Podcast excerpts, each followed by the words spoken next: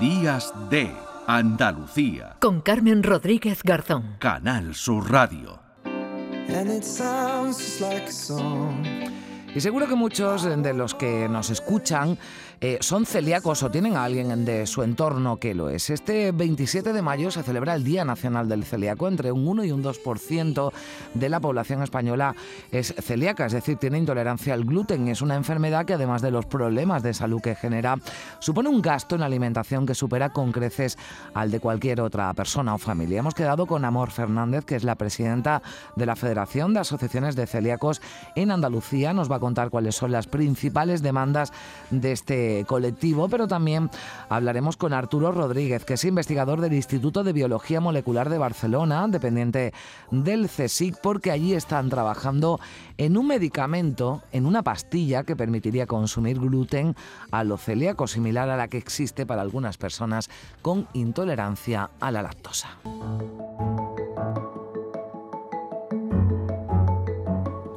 9 y 15 minutos de la mañana, pues hoy 27 de mayo, sábado de rocío, sábado de jornada de reflexión, pero también es el Día Nacional de la Enfermedad Celíaca, una jornada que sirve para reivindicar, por ejemplo, ayudas por parte de la Administración a este colectivo, porque fíjense el informe de precios de productos específicos para personas celíacas que ha elaborado el último la Federación de Asociaciones de Celíacos de España, muestra que las personas celíacas soportan de media 540 euros casi más en su cesta de la compra.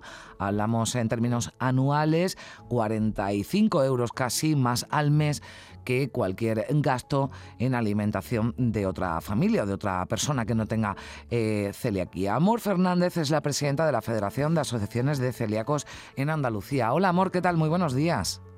Hola, buenos días. bueno, estamos viendo esas cifras y hablamos de más de 500 euros de sobrecoste al año, ¿no? En el centro de la, en la cesta de la compra y un alto coste de alimentos. Esto es un hecho, pero no, no hay ayudas, ¿no? Por parte de la administración y es algo que reivindicáis en esta jornada. Sí, todos los años tenemos, durante todo el mes de mayo se celebra el mes celíaco, todos los, todos los años aunamos fuerzas para solicitar y pedir nuestras necesidades. Este año concretamente pedimos ayuda directa ya que el sobrecoste de, nuestra cesta de la compra ha incrementado muchísimo. Siempre digo que nosotros mm, nos tienen que contar eh, no solo mm, por unidad, sino que en cada familia al ser una enfermedad multisistémica y inmunológica.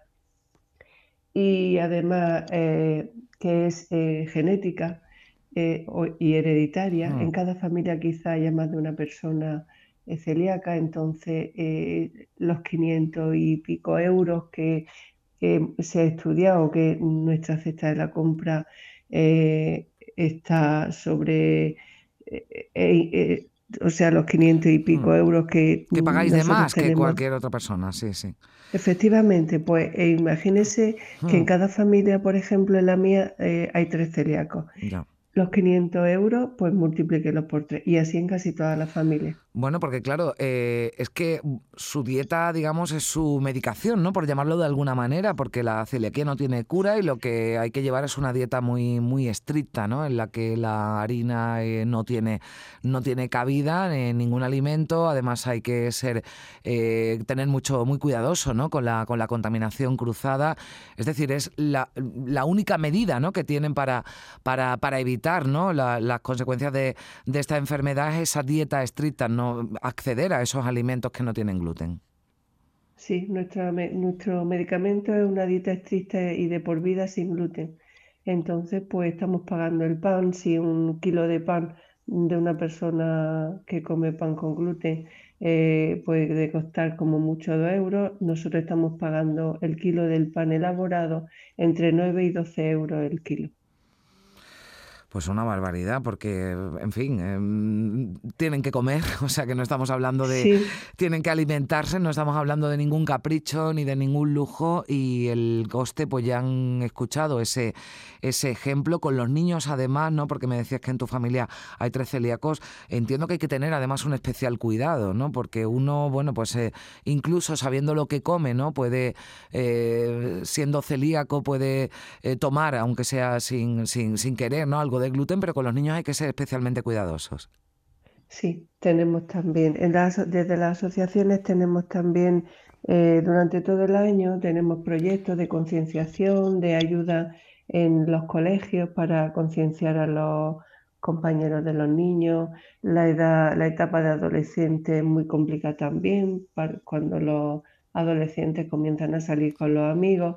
Es un poco difícil llevar una vida sin mm. gluten ya que nuestra vida somos europeos somos y hacemos la vida social eh, pues eh, comiendo. O sea, somos, tenemos una cultura de, de socializar comiendo. Entonces, ahí nosotros pues tenemos un grave problema. Bueno, además hay, sí, hay un 1, entre un 1 y un 2%, no hay una cifra clara porque, claro, hay muchas personas, ¿verdad, amor? Y ya con eso terminamos, que no están diagnosticadas, que es uno de los eh, problemas, que no tienen, eh, no están diagnosticados como celíacos y siguen comiendo, ¿no? Digamos, de una manera eh, normal, teniendo esa intolerancia, ¿no? Al gluten. Sí, como he dicho anteriormente, esta enfermedad inmunológica y que puede afectar a cualquier órgano del, del, del cuerpo. Entonces, eh, normalmente, si no tiene signos evidentes estomacales o intestinales, no te, no te derivan al digestivo y te tratan de, otro, de otra patología diferente. Mm. Y aunque sea la celiaquía la que te está eh, desencadenando ese tipo de, enfermedad.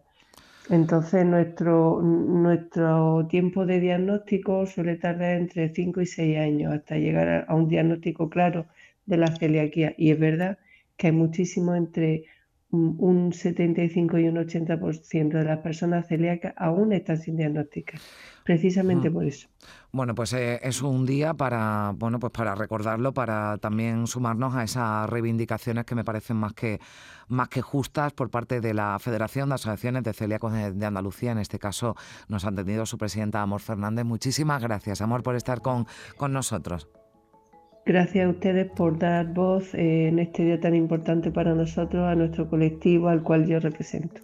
Gracias, amor. Bueno, 9 y 21 minutos el tratamiento, una vez identificada la celiaquía, bueno, pues ya la han escuchado, es sencillo, pero a la vez muy, muy complejo, porque se debe dejar por completo todo aquello que lleve gluten o consumir los productos tratados sin esta eh, proteína.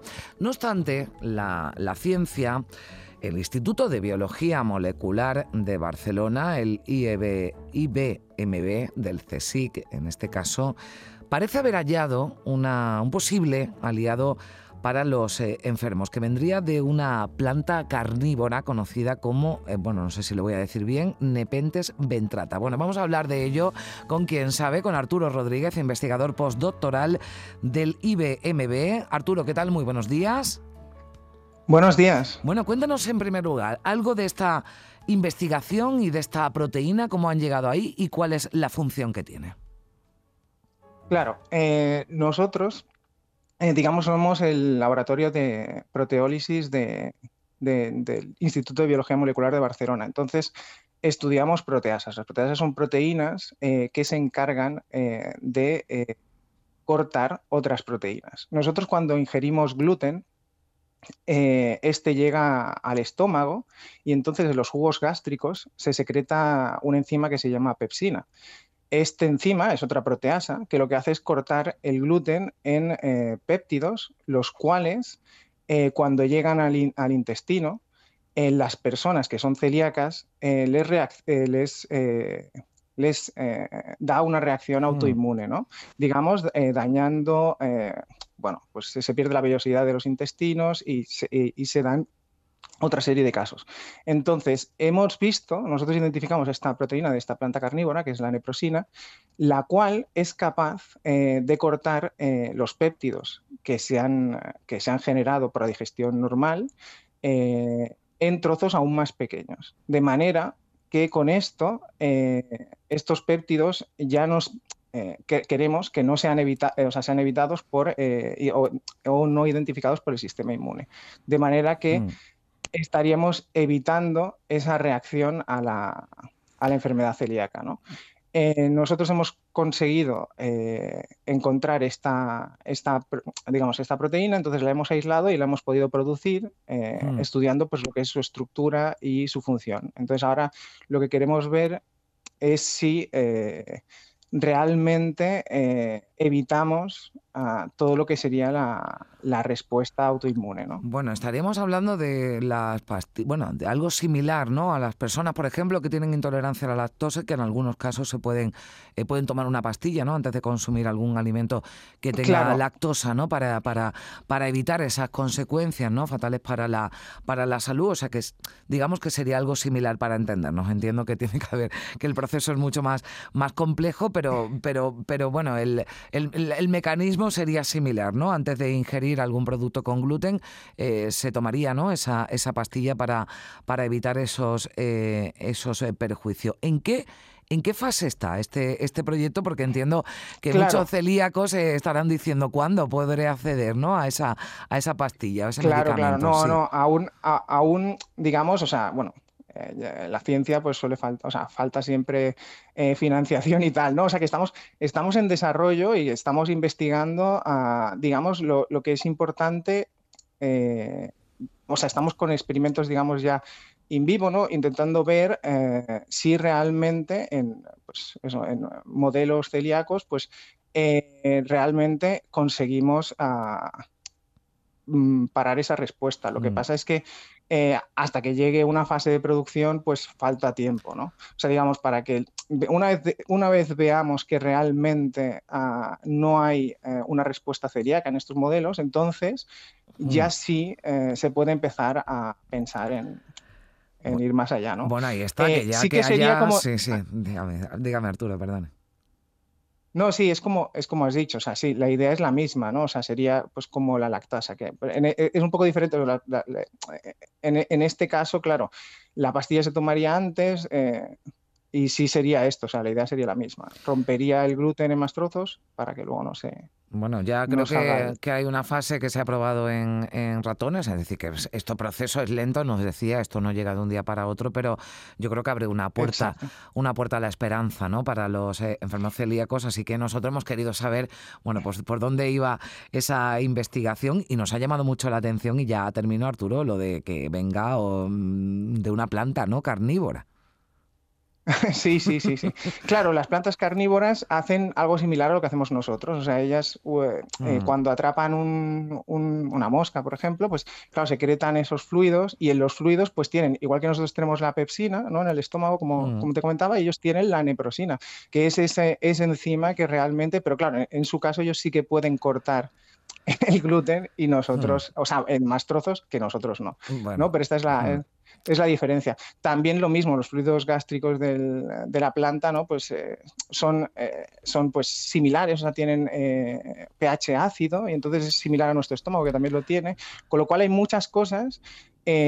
en las cuales nuestra, digamos, nuestra encima eh, puede funcionar. O sea, digamos, es, el... Pues nos vamos a quedar con, con, esa puerta que se abre a la esperanza y con esa investigación de la que vamos a estar pendientes y si sigue avanzando, pues volveremos a hablar de ella. Arturo Rodríguez, investigador postdoctoral del Instituto de Biología Molecular de Barcelona, del CSIC. Muchísimas gracias por estar con nosotros. Un saludo. Muchas gracias.